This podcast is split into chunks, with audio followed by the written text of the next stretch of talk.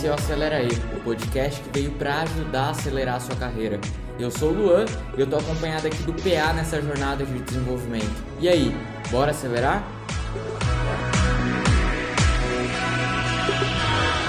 Boa, e tamo no ar, tamo no ar, mais um episódio aqui com o nosso queridíssimo Paulo Afonso Gouveia de Freitas. É a primeira vez, né, que eu falo o seu nome completo para os nossos ouvintes. Primeira vez, cara, primeira vez. Como é que é a sensação? Mas é PA, senão... De expor. É, eu assim. sinto que, sinto que a minha mãe tá me chamando. é verdade. É verdade. Muito bom. Oh, é, cara, obrigado pela tua presença aqui. É sempre bom fazer podcast contigo. E hoje a gente vai falar com dois grandes amigos que, ó, diga-se de passagem, eu acho que é os ouvintes mais frequentes do Acelera E, não é, Pia? São os ouvintes mais frequentes. E você disse bem, cara. São, são dois, dois grandes amigos, dois é, investidores aí de, de conhecimento, empreendedores. Então, tô, tô contente para falar com os dois aqui. Boa. E é a primeira vez que a gente tem uma dupla, né? É verdade, além da gente, é a primeira vez que a gente tem uma dupla.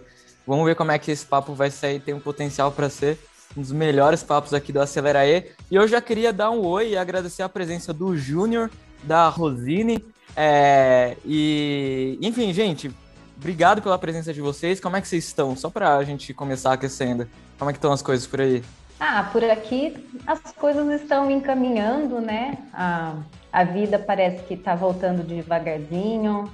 É, a gente está com uma, com uma estrutura nova, com uma casa nova, então a gente está muito animado para mostrar é, para mostrar para o pessoal que pode vir, tá, tá tranquilo, tá, hum. é, tá seguro, né? Então isso dá, isso dá uma, um friozinho na barriga a mais, uma vontade cada vez mais de, de continuar firme e forte.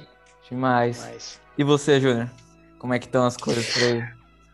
Tá tudo bem. Eu gostaria muito de agradecer esse convite fantástico e totalmente alinhado com a nossa missão. Eu sou um fã número um aqui do Acelera E. Gostei de todos os episódios e curti todos eles até aqui. E queria dizer que nossa função é, é nossa missão, né, como educadores, é, é criar uma legião de comunicadores globais que impactem as suas comunidades. E o que o Acelera E faz é exatamente mostrar que o Brasil tem uma gama de, de milhares de profissionais super bem capacitados que poderiam se comunicar globalmente e representar muito bem o Brasil, né? Geralmente a nossa representação internacional não é muito eficaz e não é dos melhores exemplares, né? Uhum. Eu acho que vocês estão nesse nesse formato de comunicação ajudando a mostrar para o mundão uh, o que tem de verdade aqui no Brasil, né? Mentes pensantes, produtivas, progressistas. Então, eu estou muito agradecido por vocês existirem. Imagina, o prazer Bom, é valeu, nosso. Valeu, Junior. Pia, vou dar uma mensagem aqui e aí quando eu acabar, se prepara que é contigo as perguntas pro Ju, pro Júnior, pra Rô. Diga ah, eu já, eu, eu, já tô ligado aqui que você vai falar do, do, do Flying Leadership. Tem que falar do Flying Leadership, mas antes de falar da Flying, não esquece, gente, de seguir o Acelereia nas redes sociais, arroba Acelereia Carreira lá no LinkedIn, no Instagram, no Facebook. Eu falei no último episódio que a gente chegou a 500 seguidores no, no LinkedIn. E, cara, daqui a pouco a gente tá chegando nos 600. Essa semana a gente já chega em 600. Estamos crescendo bem, graças a vocês, nossos ouvintes. Mas, ó, se vocês se vocês estão ouvindo a gente, vocês fazem parte aí do mundo corporativo, é líder de pessoas, faz parte do RH, e vocês estão pensando em, cara, preciso desenvolver meu time, a Flying Leadership Studies é pioneira na capacitação de pessoas no ambiente startup. Então, se vocês precisarem de treinamento para o desenvolvimento de pessoas, de líderes, programa de coach, mentoria, é, aplicação de assessment, procura a Flying Leadership Studies lá no LinkedIn ou clica aqui no, no link da, da descrição do podcast no Spotify ou qualquer outro streaming que vocês estejam escutando e se conecta lá com o pessoal, rola um desconto se vocês falarem que vieram pelo Acelera E. Chega de merchan, PA, é contigo. Bora lá, bora lá.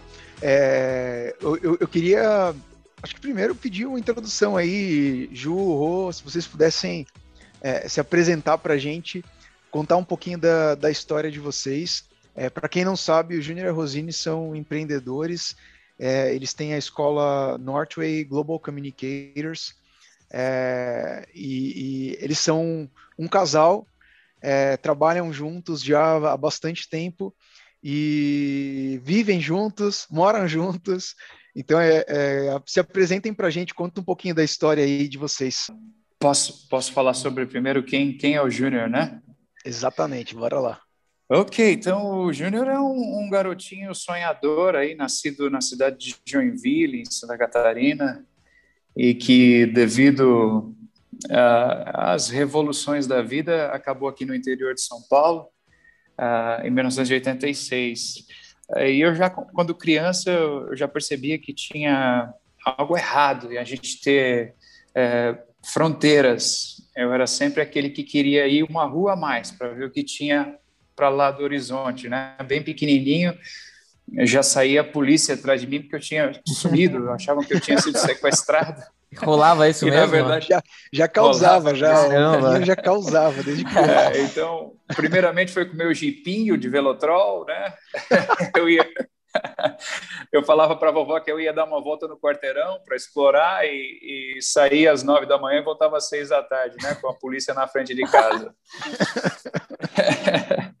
então, é, o Júnior é esse, é, é o sonhador, é o cara que quer ir além daquela, daquela fronteira já conhecida é, e que oportunidades da vida, conexões da vida, é, tornaram isso tudo, é, essa toda essa descoberta, essa, essa exploração é, possível, assim. É, então, o Júnior é um é um cara que já foi é, um assistente de manutenção elétrica, já foi um quase que um atleta, já foi também um vendedor, já foi um já foi um compositor musical, fui um aspirante a cantor, fui tradutor, daí sou professor e empreendedor, né? É, e um aprendiz, um eterno aprendiz, sem dúvida nenhuma. Esse é um, o Júnior, basicamente.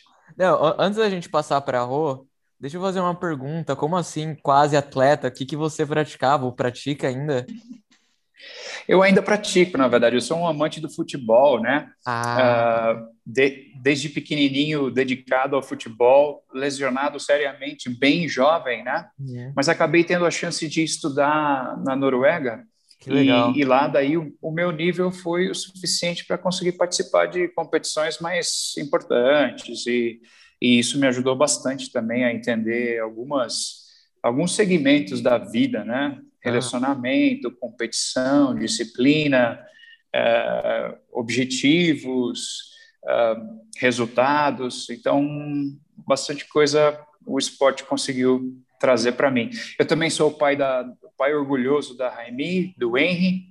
Sou o maridão devotado, não existe mais ninguém nessa terra além da, da Rosine. esqueci de, de, falar isso. Gostei bastante de ver os meninos do, do podcast falando desse, desse, jeito, né? E sou, sou um fã de quem produz e cria oportunidades. Então vocês estão vocês estão nesse nesse pacote, esse pacote também. Demais. Demais. E, e, e Lua, é, ele é a primeira pessoa que eu conheci na minha vida que fala norueguês, cara. É sério? Eu nem, eu é não... sério. Cara, que demais, não fazia ideia. Depois a gente pode fazer o podcast então em inglês daqui a pouco. Inglês, inglês beleza. E os dois conseguem, a gente consegue. E a gente pode fazer em norueguês, norueguês que aí daí só fica o Júnior falando. Aí você não conseguiu nem falar norueguês. É, né? eu não consigo nem falar o nome da, da língua. Top. Mas vamos passar para Vamos passar pelo pra, né, o que interessa. Deixa o PA de lado Boa. e vai lá. E quem, quem, quem é a Rô? Estão escutando agora? Ah, yes. Tá bem? Uhum. Ai, problemas técnicos. é, é, difícil quando a gente tem que falar da gente mesmo, né? Porque eu costumo falar que eu faço tanta coisa, mas parece que é tão tudo muito natural que agora, é, quando alguém fala quem é você, o que você faz, é uma coisa que você fala, peraí, gente, peraí que eu tenho que parar, pensar, porque eu faço tanta coisa que a gente nem sabe é, é por onde começar. Então, eu, algumas pessoas já me fizeram essa pergunta e eu aprendi a responder assim: primeiramente, eu sou filha, né? Acho que ó, a primeira coisa que meu primeiro título foi ser filha, uhum. filha, irmã, né? Mãe, mãe primeiro, gente, depois esposa, né? a gente não começa para uma ordem muito certa, né? Empresária, né? É, eu sou uma agente imobiliária VIP, só, só faço atendimento para o meu pai, só cuido das coisinhas do meu pai. Né? Eu... Agente imobiliário, eu falei, eu já ia falar, você conhece a Loft? Então, a gente está com vaga para brokers aqui. Enfim, vai lá, desculpa. É, é, não, é, é, só com exclusividade para atender o papai, né? Sou muito família, então amo dançar, né? É uma das coisas que eu estava falando. O que será que eu vou falar? Bom, eu vou, eu vou falar que eu gosto de dançar, que tudo para mim é, é, um, é um show, é um espetáculo, né? É, e o título assim que eu mais gosto, gente, que eu acho que me abre as portas, né, para tudo quanto é lugar, é Esposa do Professor Júnior. Nossa, vocês não têm noção é. o, o, quanto Nossa, esse que título... peso, né? o quanto esse título assim faz uma diferença, né? Coisas da, do, do, pessoal, por exemplo, de um colega de faculdade chegar, fazer a apresentação assim, cara estudado comigo, chegou para apresentar a noiva. Olha, essa daqui é a esposa do professor Júnior. Eu falei, nossa, mas nem, nem falou meu nome primeiro, né? Então, eu acho que é uma das coisas mais engraçadas e mais, como eu posso dizer assim, é, ah, eu, eu amo, amo muito, né? Não, não só pela, não por ser só casada com ele, né? Nas loucuras que a gente vive do dia a dia, mas porque ele é uma pessoa tanto tanto em casa, em casa ele é uma pessoa muito divertida, viu? Então, e na empresa ele é uma pessoa completamente diferente, diferente assim, ele tem ele tem um olhar diferente, ele tem ele tem a fala muito bonito, né? É uma pessoa assim que, que eu consigo admirar dentro e fora. Então a gente fala de, de, é dentro e fora de, de da, do meio empresarial, né? Uhum. Então é, eu eu costumo falar que ah, ele é a minha galinha dos ovos de ouro, né? Que ele é especial. eu acho que é melhor eu parar, senão eu vou ficar o dia inteiro falando. Ô, Rô, mas, mas deixa eu partir para uma pergunta já então. Agora que vocês já se apresentaram, é, sabendo aí que vocês é, formam um casal é, tanto na, na parte profissional quanto na parte pessoal, é, conta pra gente como que é trabalhar com trabalhar com seu marido né? Trabalhar com o Júnior, como, como que é isso? É, é, é, complexo? Vocês tiveram que fazer um acordo? Vocês falam de trabalho em casa? Como que é? Sim, a gente, a gente fala de tudo, de tudo uh, ao mesmo tempo, ou, ou melhor, o Júnior fala que eu falo de tudo ao mesmo tempo, tudo muito misturado, às vezes ele para, calma, Rosinha, Calma, abre uma caixinha, fecha outra, né? É, embora todo mundo ache... Sabe que isso é um problema, isso é um problema de, de... Bom, dizem, né, que é um problema de homens, que não consegue fazer várias coisas ao mesmo tempo. Então, você realmente consegue. tem que falar, calma, fecha aqui uma caixinha, deixa abrir outra. Pode ser um preconceito, mas eu me considero isso também, então eu não consigo fazer duas coisas ao mesmo tempo.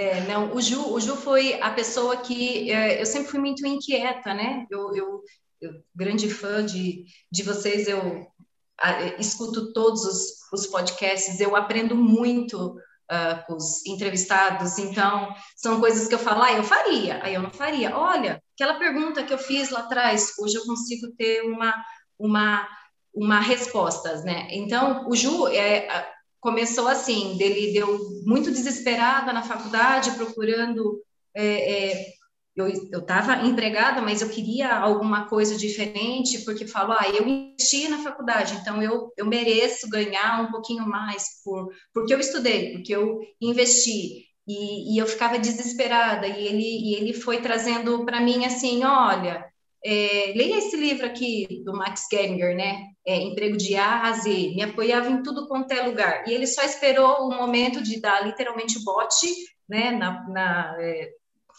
na parte profissional, é quando ele falou: bom, agora você tem que me ajudar, né? Porque as coisas com a, com a escola, que é o meu sonho, estão é, meio paradas. E, e aí eu, eu gostaria que você viesse para para me ajudar. Eu falei, ah, não, não quero trabalhar com família, não, dá briga, não quero, não quero, não quero. E, e aí, de repente, ele falou, vamos tentar.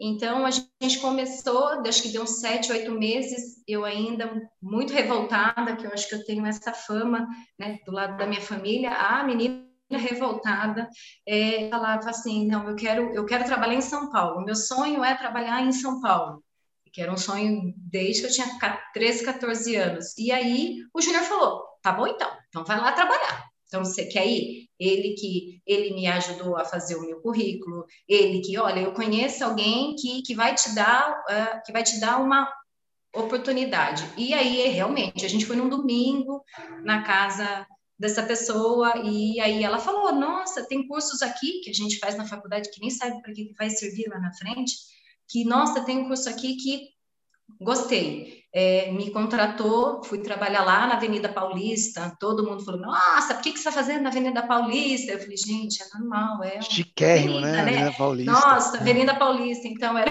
Gente, fiquei um mês e meio, pouquíssimo tempo, porque prioridade foi a minha família, minha mãe adoeceu e não tinha quem ficasse com os meus filhos, e o Júnior falou assim, já foi para lá? Gostou? Então, então, tá. Então eu acho que você estava gostando enquanto estava tendo treinamento. Agora eu acho que você não gostou mais. Volta para cá que você sabe para onde você tem que ir. Então ele sempre me apoiou nas minhas loucuras, nas minhas revoltas, né? E, e aí eu falei, tá bom, então acho que é melhor eu levar a sério agora, porque ele já deixou eu brincar, saber onde eu queria ir.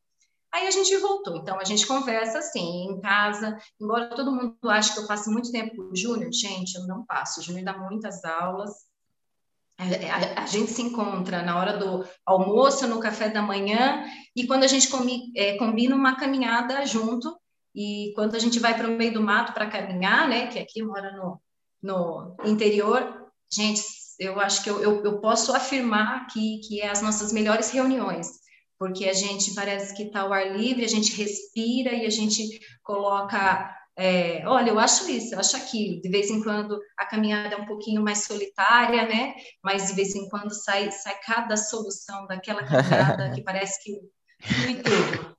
Né? Então eu comecei assim com o Júnior, sendo muito cavaleiro comigo, né? Dando muitas oportunidades, como sempre, né?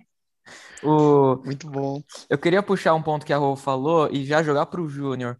Júnior, da onde veio então esse sonho de de empreender, esse sonho de ensinar pessoas, esse sonho de transformar a maneira como as pessoas comunicam através do idioma. Da onde que veio isso e, e como é que vocês tangibilizaram isso na escola de vocês? Como, então, da onde veio isso dentro de você é, e como foi o processo para tangibilizar a escola que vocês têm hoje, esse processo de empreendimento? Luan sempre com as perguntas articuladas, né? É. De, de, ramificadas aí. Eu espero que eu consiga responder. Ele fica tempo... um dia criando essas perguntas, fica tranquilo. É, muito bom. eu, Luan, eu, o que eu vejo, eu vi vocês falando sobre liderança nos outros, nos outros episódios, e o que eu posso dizer para você é que sempre, desde, desde novinho, eu achava que o resultado obtido numa brincadeira não tinha sido melhor. Então, a gente sempre dava um jeito de estender os resultados, né? ter mais, tirar mais prazer das experiências, eh, ir mais longe com as experiências. Eu lembro de, de coisas desde a infância. Na adolescência também, né? Os amigos costumavam falar assim: e você vai se meter em alguma coisa com o Júnior, rapaz, isso aí não vai ter fim agora. é, então, essa combinação de, de eventos, né, essa, essa, coisa, com 10 anos eu, eu, eu tive a, alegria, diante do Estatuto da Criança e do Adolescente, fazer parte da última geração de, de aprendizes mirins, né, aqui da região. E logo ali eu comecei a entender, a canalizar esse desejo, essa, essa vontade de dar aquele passo extra, sabe? De tomar a primeira, o primeiro tiro na guerra. Uhum. É, já, já começou a ser, a ser desenvolvido em mim, né? Por quê? Uh, a gente mãe é, solteira, tentando criar os filhos com limitações, com medo da gente ficar na rua, né? Recém-chegados em, em, São Paulo, e a empresa dela que, que abriu essa possibilidade. Então, ela sabia que eu ia sair da escola, ia passar quatro horas na empresa, fazendo treinamentos de, de diversas áreas para poder aprender profissões e, e, ter modelos, né? Então, o que eu posso dizer para você, o Estatuto da Criança e do Adolescente está parcialmente correto. Uhum. Realmente, a gente, naquela época, foi exposto a coisas fantásticas, magníficas e a coisas horrendas do ser humano, né? Em volta da gente, assim. Graças a Deus, eu saí vivo e saí com discernimento para ver o que era legal e o que era, e o que era não tão legal assim, não é, produtivo mas Caramba. com muitos erros, muitos erros dentro dessas influências, é lógico, porque você vai criando ídolos, né? Você imagina um menininho sem o pai, só com o avô, a mãe, a avó.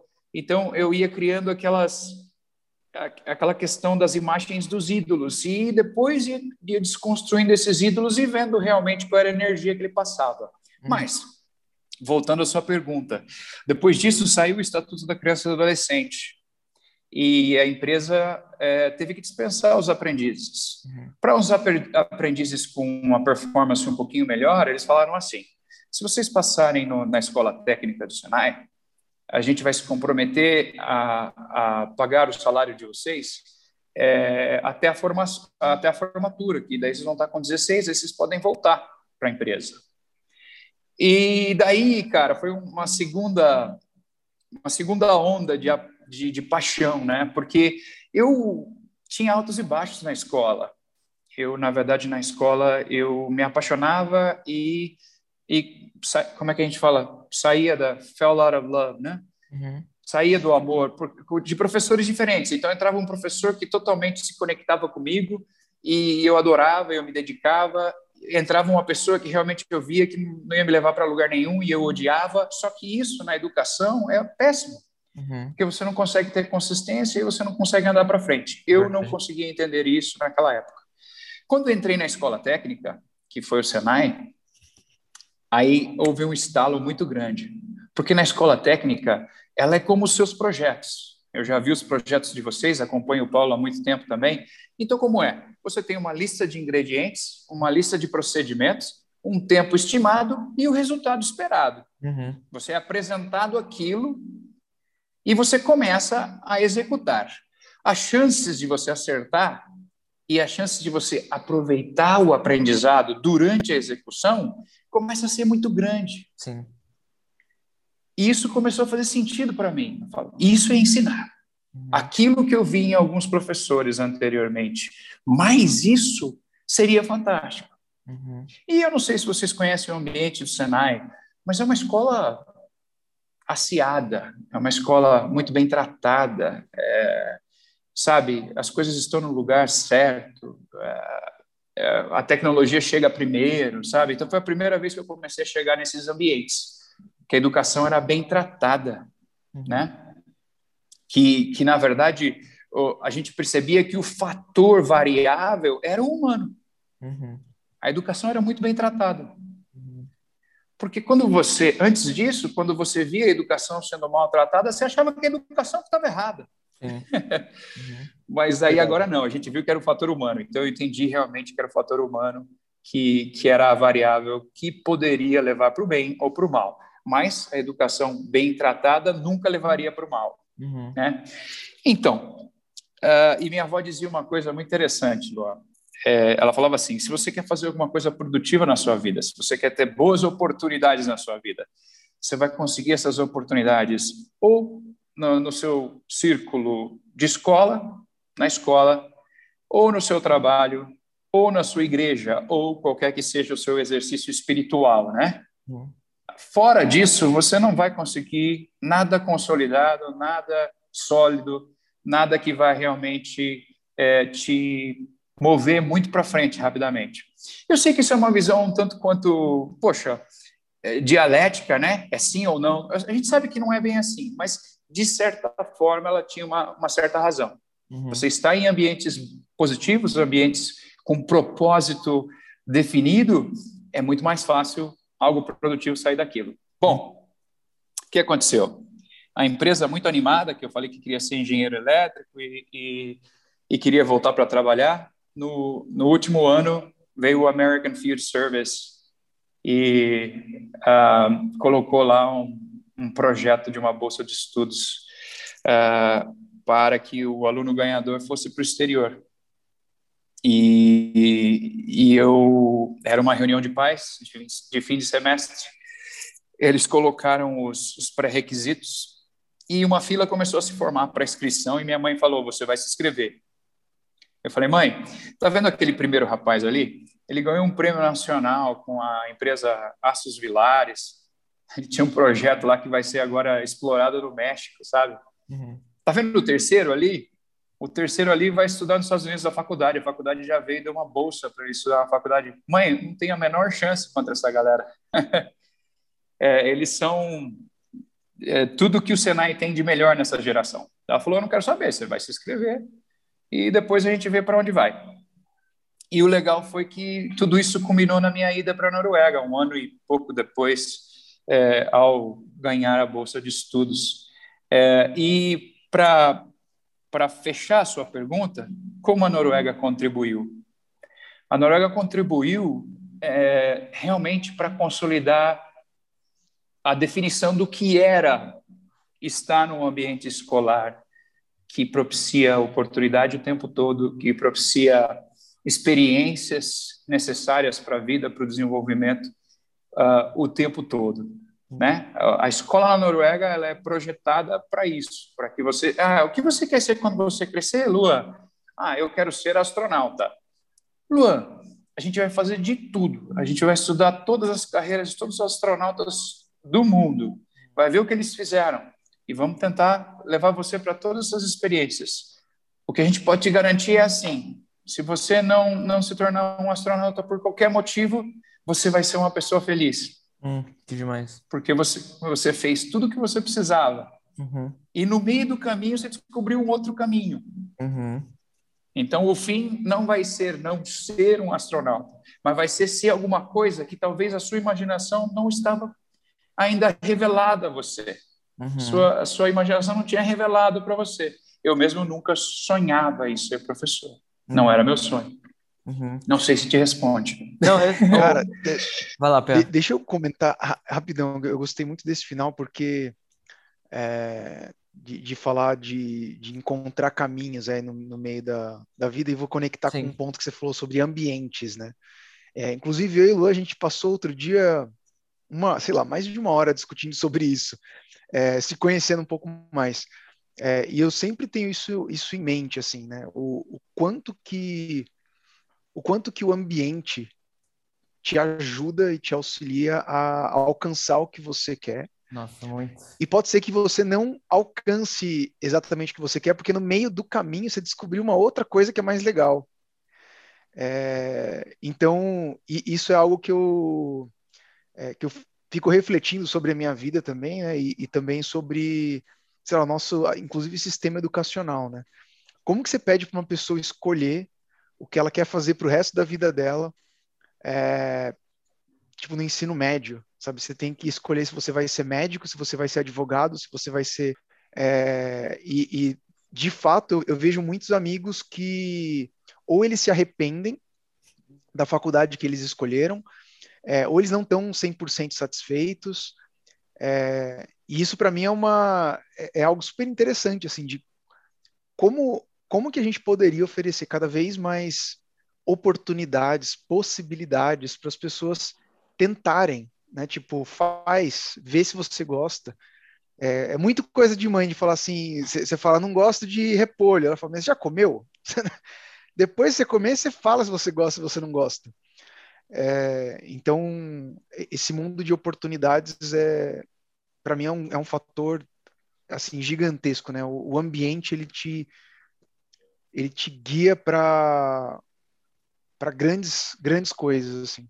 É, eu, eu achei interessante esse ponto que o Júnior trouxe também de, cara, se você não se você não atingiu, é, se você não se tornou um astronauta, tá tudo bem, você continua feliz.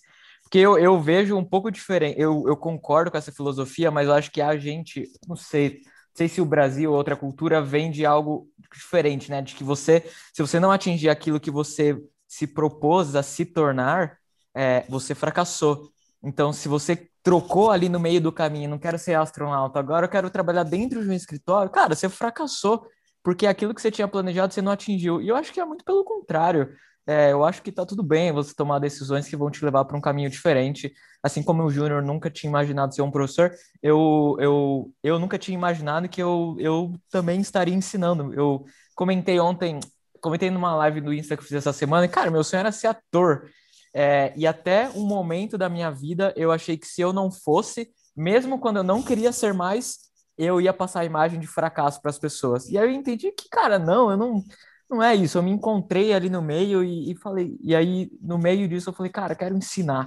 Essa é a minha paixão. E muito, e muito por conta da influência do PA, muito por conta do ambiente que a gente estava, e hoje essa é a minha maior paixão. E aí eu queria devolver a pergunta para vocês, é, falando um pouco de, de liderança. Vocês hoje têm, têm uma escola que tem professores, tem professoras, e vocês também são professores, ou já tiveram professores ao, no meio do caminho. É de, são 13 anos de escola? Quanto tempo são? 13, 14? Ou não? Só para eu não falar coisa errada aqui. De, de Northway. É, de Northway são, são 14, mas de projeto de ensino nós estamos com 96, né, Rô? Desde 96. Uau! 96, é, é 96. 96, 97. Demais. Falando de, de educação em geral e imaginando que em algum momento vocês lideravam professores, uma pergunta que eu tenho é: eu sempre tive receio de pensar em, putz, vou criar uma escola, vou criar uma empresa de ensinar e não conseguir fazer que, que os professores aplicassem a mesma metodologia que eu acho que funciona. Então, eu vou dar um exemplo. Eu e o PA, a gente tem uma metodologia de ensino que a gente, a gente gostaria muito de repassar para o mundo.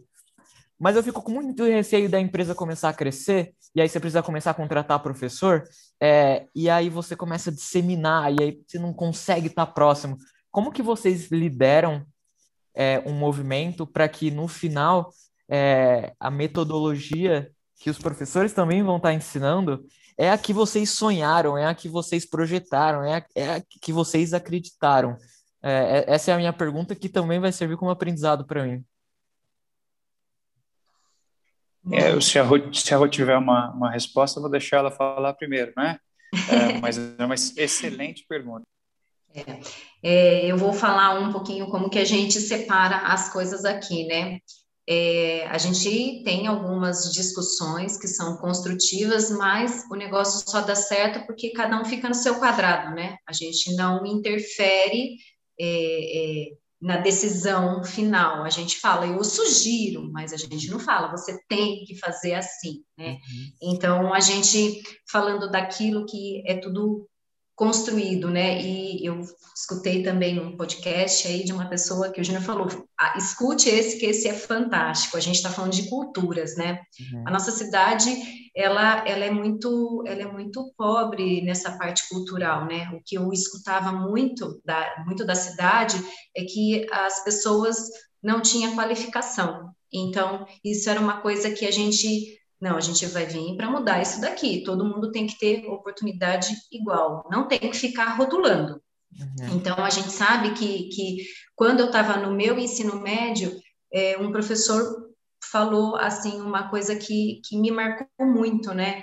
É, na adolescência, que você tem as suas descobertas, você descobre tudo, tudo né? Então você já acha que você é autossuficiente, então você já acha que você é dependente das coisas e na realidade você não é, você é inter, interdependente de tudo, né? E aí eles falam assim que você tem que criar na sua adolescência, no ensino médio, você já tem que definir o que você vai fazer para o resto da vida. Então há uma pressão muito forte em cima disso, né? E aí quando você vai arrumar o seu primeiro emprego, as pessoas querem que você tenha uma experiência com 18, 19, 20 anos. E aí eles falam é que na adolescência você tem que fazer cursos, você tem que fazer, é, você tem que buscar as coisas. Esquece que, que você perde, né? A história do Júnior perde, perdeu parte da infância, porque começou a trabalhar muito cedo, né? Eu comecei a trabalhar também com, com 15, 16 anos, e até para os nossos filhos a gente fala, ó, oh, você já tá, tá aí, né? Você tá meio atrasadinho aí, né? Mas a gente sabe que a gente tem que respeitar, né? É, é, essa, essa, é, acho que essa liberdade que eles têm que, que os que os adolescentes têm que criar. A gente tem que, a, a gente como é, nós como pais, né, pais, né, mãe, pai, a gente tem que deixar bem, bem é, explícito e, o, e, o, e, os líderes começam dentro da escola. Quem é? É o professor que está falando para você, é o professor que está te ajudando, né? É, eu escutei o Paulo falando na última, na, na última entrevista que alguém chegou para ele e falou: viu? E agora? Que faculdade que eu faço? O que, que você acha? Então, eles confiam muito na pessoa que está do lado deles, que, que, você naturalmente acaba servindo de líder. Aqui na escola, é, o júnior, a gente divide. Então, eu faço a parte, a parte burocrática, porque eu adoro um papel, né? Eu faço a, a coordenação, a parte, olha, o que pode, o que não pode, né? E, e aí a parte que é para conversar, que é para manter a nossa metodologia, aí eu passo a bola. Então eu vou fazer agora. Vai lá. Excelente. É, mas eu acho que o, o Luan vai, vai se conectar assim instantaneamente com essa com essa fala que eu vou que eu vou fazer agora. É, Luan, a gente acredita, acredita no desenvolvimento e no progresso, primeiramente, né? Uhum. Então seria um pouco é, hipócrita falar assim que a gente é, coloca fronteiras para o professor. Uhum. A gente tem valores que são educação, respeito, bem-estar e realização. Perfeito. A gente tem uma missão, que é formar uma legião de comunicadores globais que uh, causem impacto positivo nas suas comunidades. Uhum. Porque a gente não ensina inglês para prestar homenagem para ninguém. A gente ensina inglês para que essas ideias brasileiras o reflexo da evolução cultural, profissional, pessoal é, do brasileiro seja entendido fora daqui. E para que a gente possa interagir como a Loft está fazendo, como a Gimpass está fazendo, como as grandes empresas, as, a, o Grupo Votorantim está fazendo, está criando respeito do, para com o brasileiro uh, fora do Brasil por disseminar as nossas potencialidades. Então, o que eu quero dizer com isso é assim: quando a gente seleciona o professor que vai trabalhar com a gente, ele entra consciente disso e entra num ambiente que reflete isso e que está em constante evolução. Acho que a gente está em passos de, realmente de bebê, uh, ainda para chegar em algo gigantesco. A gente está em formação ainda. Uh, mas o que acontece é aquele que não compra a cultura corporativa ou que não tem uma empatia com a nossa cultura corporativa e nenhuma intenção uhum. em adotar, ele tem um ciclo muito curto, muito raso uhum. e superficial na Northway e nos deixa, infelizmente. Perfeito. Então é quase que uma aproximação natural, assim, aqueles que vão tendo mais empatia. Eu tenho gente aqui que começou comigo no Colégio São José em 99 e hoje está aqui comigo. Oh pós, pós-doutor em engenharia elétrica na USP. Uhum. Várias publicações pela. Trabalha no INPE hoje. Uhum. E está comigo hoje aqui. Ele vem pelo menos uma vez por semana para dar uma aulinha e ainda respirar um pouquinho disso. Uhum. Esse é um exemplo.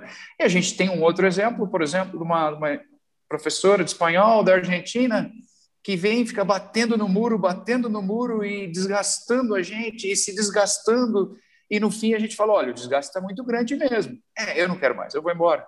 Uhum. Entendeu? Porque eu acho que a minha cultura é melhor que essa. Eu falo, então, ótimo, exercite a sua cultura. Uhum. Ela não conseguiu ser vista aqui como melhor. Se fosse vista, seria adotada, seria gradualmente. É, é quase que como um organismo, cara. Você coloca é, você faz um implante, você faz, uh, você põe um piercing, o seu organismo ou ele aceita ou ele não aceita. Uhum. Perfeito. Uma, yeah. uma, é, uma, coisa, uma coisa que você comentou que eu acho que se conecta bastante com é, algo que, pelo menos dentro da área de RH, eu tento levar para as pessoas, né? Acho que existe ainda muito, muito receio, medo, tabu é, não sei te falar exatamente o que, mas tem, tem muita coisa, tem, tem uma área muito nebulosa sobre desligamento, né? sobre deixar uma empresa. É, e, e, eu tento sempre trazer uma consciência para o time, assim, que deixar uma empresa não tem nada dolorido. Obviamente que tem um, existe uma questão social, existe uma questão financeira, é, tem, tem um, vários pontos da nossa vida que, que vão doer com essa transição. Uhum. Mas é, a, a, gente precisa entender que quando você sai de uma empresa porque você quis, ou porque quando a, a empresa identifica que, poxa, não faz mais sentido aquela posição, são ciclos, né? É um ciclo que começou em um momento e terminou agora. É, e, e, tudo bem. É, esse, esse movimento é, é humano, é natural. E quando a gente enxerga dessa maneira, as coisas ficam menos dolorosas. Né? Você começa a entender que tudo bem, chega, chega uma hora que é, é, a cultura, os valores não se encontram mais e beleza, ao invés de ficar batendo cabeça, né? Você, você, cada um vai para o seu lado. Mas muito bom. Mas deixa eu pegar esse gancho, Júnior. O que que, se você entende que existe uma diferença, é, e, e, se existir, qual que é a diferença entre um líder numa empresa e um professor dentro de sala de aula? É, eu acho, eu acho muito, muito boa essa pergunta. Eu acho que ela está totalmente é, relacionada ao resultado específico na empresa e o resultado abrangente na educação. Na educação, não existe jogo perdido. Não existe o aluno perdido, o projeto que não vale a pena. Se você conseguir tirar um aluno do nível zero e ele tiver a capacidade de chegar ao nível 20, porque aquela é a capacidade dele, nós fazemos trabalhos é, em todas as, as, Já tivemos a oportunidade, e até junto, mesmo do Paulo, de trabalhar em várias áreas sociais, né? com a nossa parte de, de impacto social. É, e às vezes você tem um, um, uma pessoa com uma certa deficiência que é super limitadora intelectualmente. Uhum. É, então você imagina como é que a gente pode na educação estabelecer é, limites ou o resultado só pode ser esse, né? Essa é a diferença. Já numa já numa empresa competitiva, numa empresa é, com, com objetivos claros, entra sabendo desses objetivos claros, aí é um pouco diferente.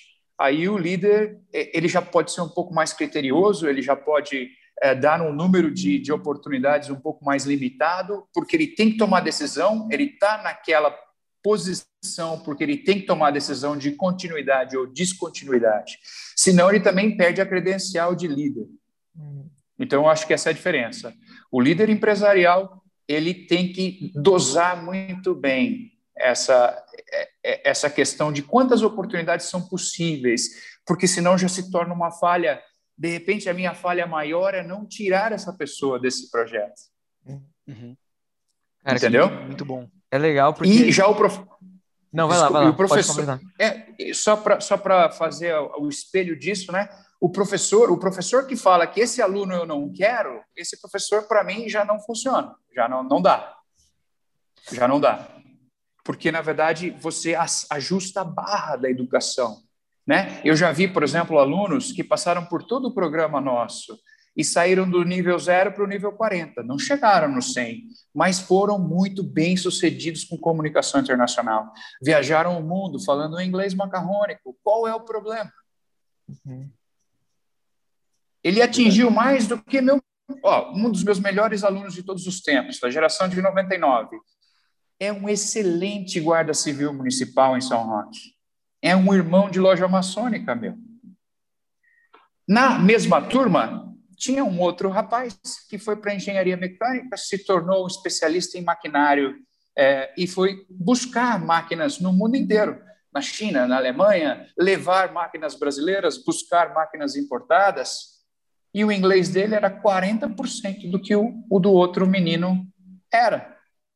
Os dois hoje fazem parte da minha irmandade com histórias completamente diferentes.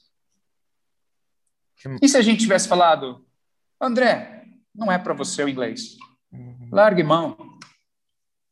Desculpa, Luan, te interrompi. Imagina, não, mas eu, eu que bom que você é, complementou, porque eu ia falar exatamente isso. Na empresa, é, a gente, óbvio que tem alguns limites e, e só que quando alguém atinge esses limites, a empresa, a empresa, a liderança pode tomar a decisão de, cara, não faz mais sentido você continuar aqui. Quando é você é um aluno, o professor não pode ter.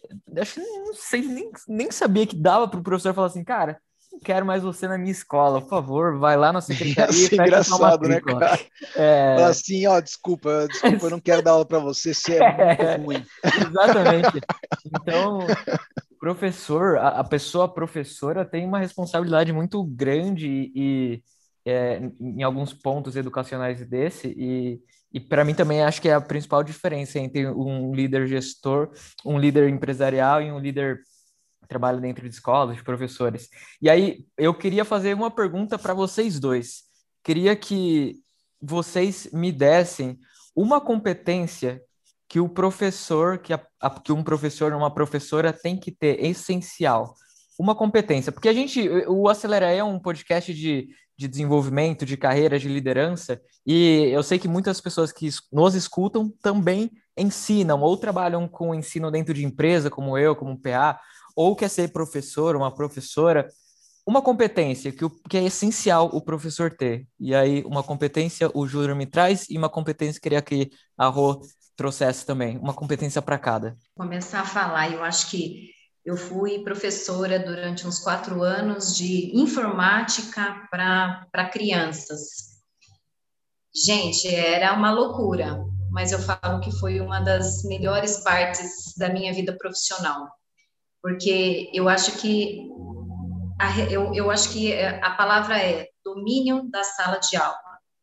Você respeitar o, o é, o limite do outro, né?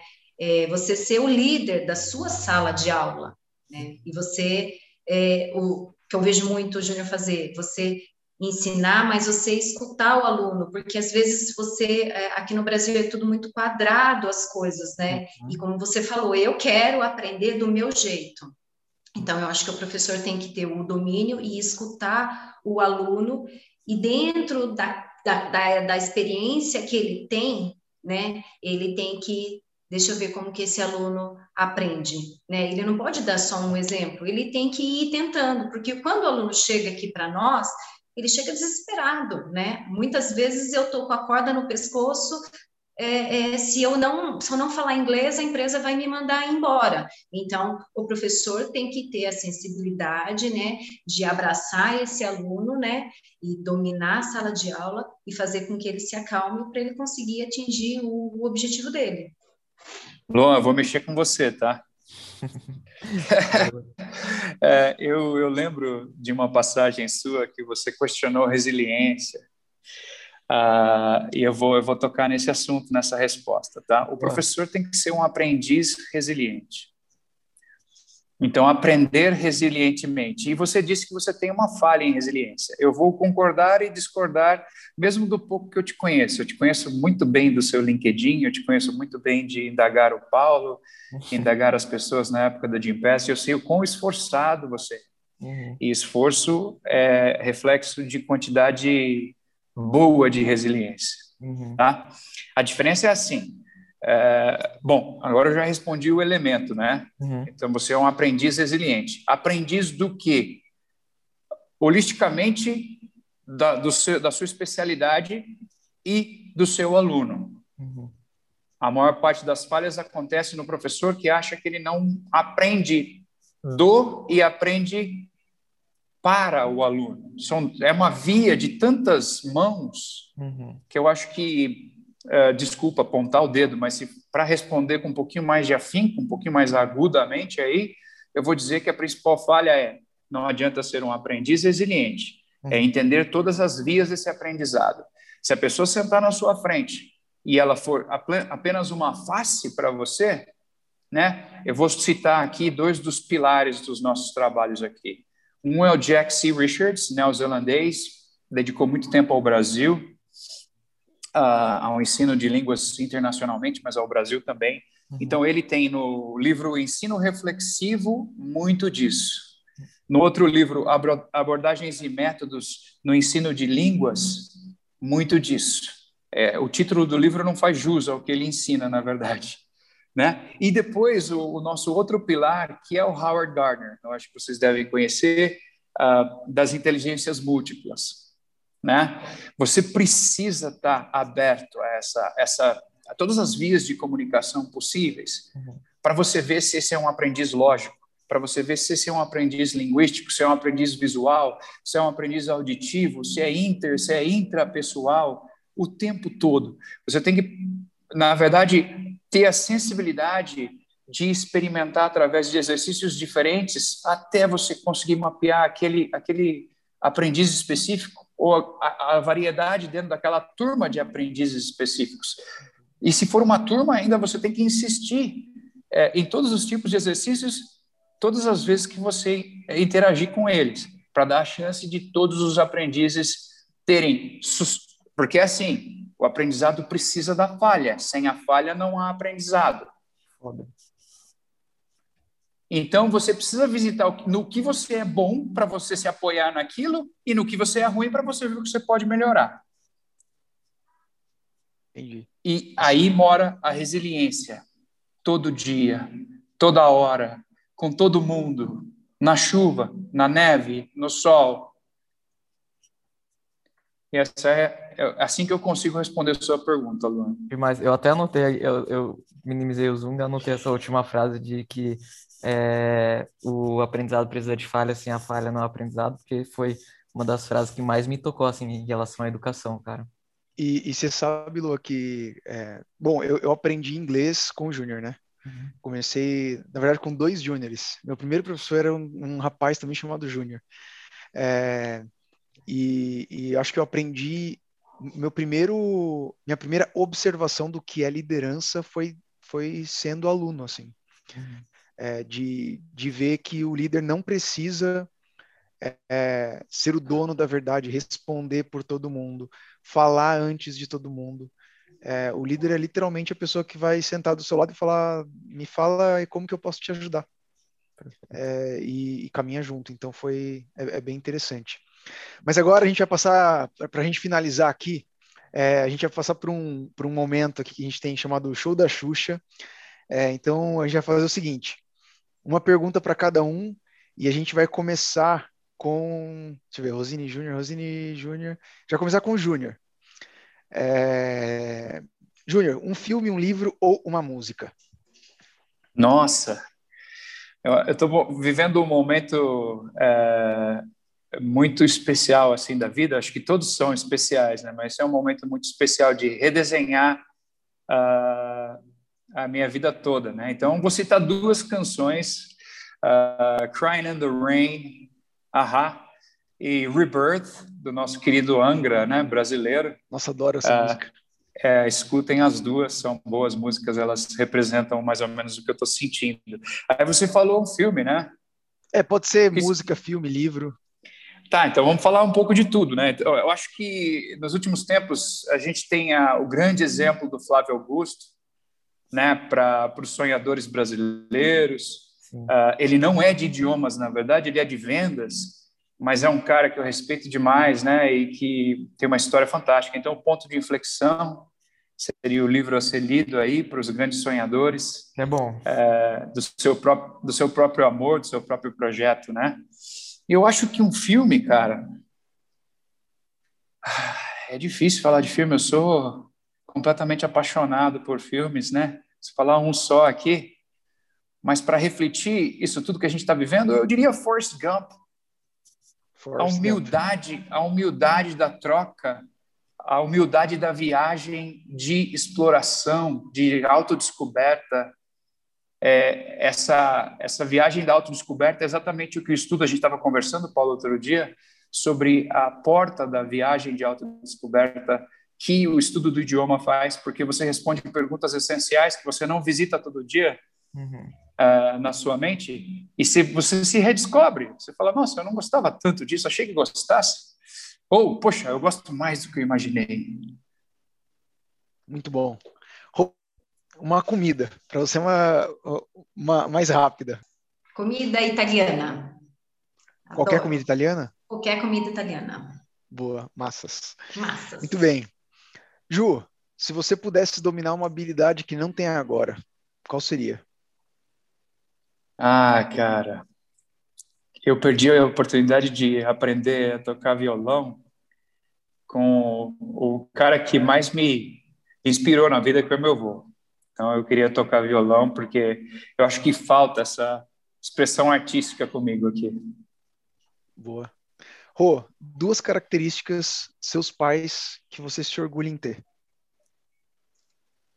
Ah, eu acho que é, eles passaram para mim é, ser muito firmes, né? Segurar muito a, a, bronca, que eu acho que o que meus pais fizeram por nós a vida inteira foi isso. Eles seguraram e eles tinham e eles deram para nós o que tinha e o que não o que, que não tinha eles inventavam, né? Então a minha história, a, minha infância foi muito me deixaram deixaram quando eu conto para os meus filhos eles falam nossa você fez tanta coisa né e e a honestidade. Eu acho que é uma das coisas que, que, que eles também passaram para mim. Tem, tem que ser honesta uh, a qualquer custo. E isso Bom. eu acho que hoje, hoje, ai, às vezes eu falo, olha, a honestidade às vezes é muito difícil. É. Mas vamos, vamos, vamos ficar firme. Ju, conselho que você se daria 10 anos atrás? Conselho que eu me daria 10 anos atrás? Eu acho que é, ter levado mais a sério as conversas é, do início do, dos anos 2000 é, com grandes amigos da época que a, a questão da, da, da tecnologia da informação iria fazer uma iria convergir com todos os outros assuntos. E quem conseguisse fazer uma integração uh, desse, desses conhecimentos, né, trazer a sua, sua principal habilidade, a sua, o seu superpoder para a tecnologia de, da informação, é, estaria garantido por gerações e gerações. Então, é, já estou brigando até agora para fazer isso acontecer na minha vida. Então, se eu pudesse dar um conselho, seria isso: leva a sério a revolução tecnológica, a revolução digital. Demais, demais, muito bom, valeu pelas respostas.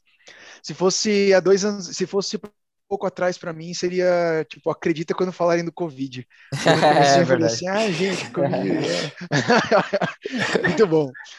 Gente, obrigado. A gente já está chegando no final. É, Júnior, Rô, esse é um momento para vocês compartilharem uma mensagem para quem está ouvindo a gente. É, que, é, é o momento de vocês, o que vocês quiserem compartilhar, trazer comentar, fiquem à vontade. Eu vou agradecer o convite, né? Eu sou eu sou fã do PA há muitos anos aí, respeito muito ele, então tudo que ele faz, ele coloca a mão, eu tenho certeza que vai dar certo. O Luan veio alguns anos atrás que o Pia sempre, sempre falava, olha, Luan é o cara, é tá o vendo, cara. Luan? É, ele sempre, verdade, sempre falou de você, Luan.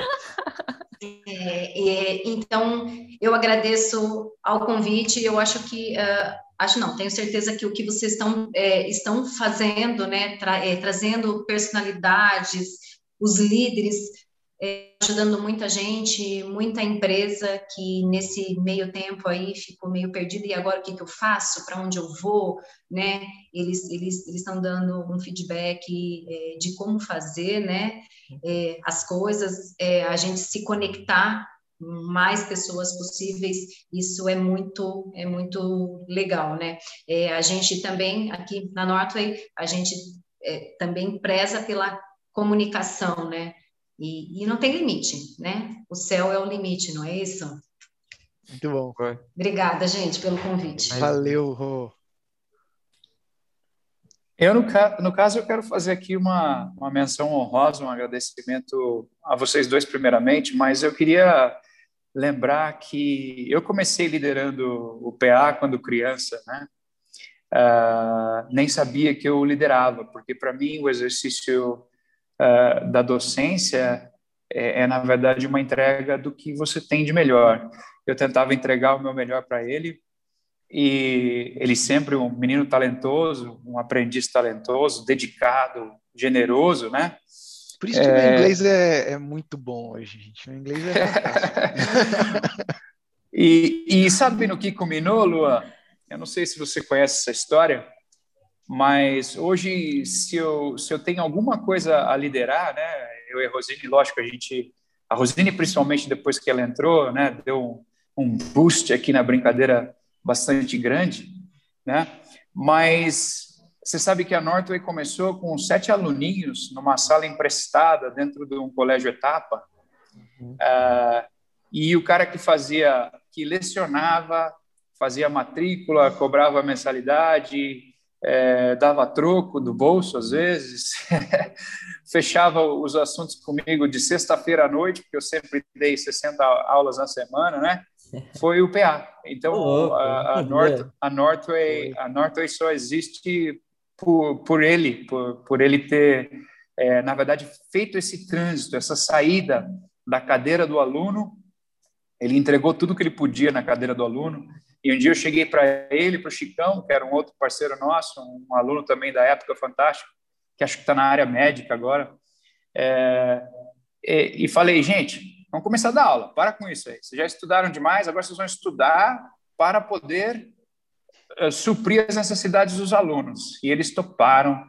E depois eu falei para o PA da minha necessidade de, de voar mais independentemente com outras pessoas e ele abraçou a causa ia de ônibus para outra cidade para poder abrir a escola e dar as aulas. Então, é, eu acho, eu não nem tinha essa visão, mas conversando com vocês agora, eu acho que a minha maior expressão de liderança é essa: é conduzir as pessoas até o ponto em que elas estarão liderando pela troca generosa que tivemos.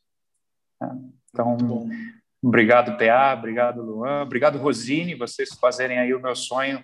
Meu sonho sempre foi ter um avião, né, e colocar os alunos dentro, levar para ter as, as experiências que eu tive, para ver que o Brasil é fantástico, gente. É bom estar tá lá fora, é legal você ter projetos internacionais e ganhar em outras moedas, né? A gente faz todo o esforço para isso acontecer, mas o Brasil é fenomenal e tem gente que nem vocês nele. Maravilha, maravilha, cara. Valeu. É, o, o Júnior foi tipo aquele, aquele discurso de pai, sabe? Isso, já tá muito velho, tem que começar a trabalhar já. Boa. Diga lá, Lua. Para você que nos ouviu até aqui, um super obrigado. Obrigado, Júnior. Obrigado também a Rô. Obrigado, Paulo. Cara, demais ter conhecido é, um pouco mais da história sobre você, pelo Júnior, pela Rô. Ah, mostra o quanto cara, aumenta cada vez mais minha admiração por você. Também aumenta muito mais minha admiração pelo Júnior, pela Rô. São pessoas que eu conheci há alguns anos atrás, pelo, enfim, por uma empresa onde, onde a Northway é, liderava o ensino de idiomas. Inclusive, se vocês que ouviram até aqui precisarem de. fazem parte de uma empresa e, e, e, e quer que sua empresa cada vez mais seja capacitada em ensino de idioma, conta com a Northway, vocês vão com certeza ter os grandes resultados que as pessoas com que eu trabalhava na época tiveram. De novo, para você que nos ouviu até aqui, super obrigado. Acompanhe a gente nas redes sociais, arroba Acelera Carreira, LinkedIn, Instagram e Facebook. A gente se vê no próximo episódio, que já é daqui sete dias, semana que vem, na próxima segunda-feira. É... Então nos vemos até lá. E aí, bora Muito acelerar? Bem. Bora. Valeu, gente. Tchau, tchau.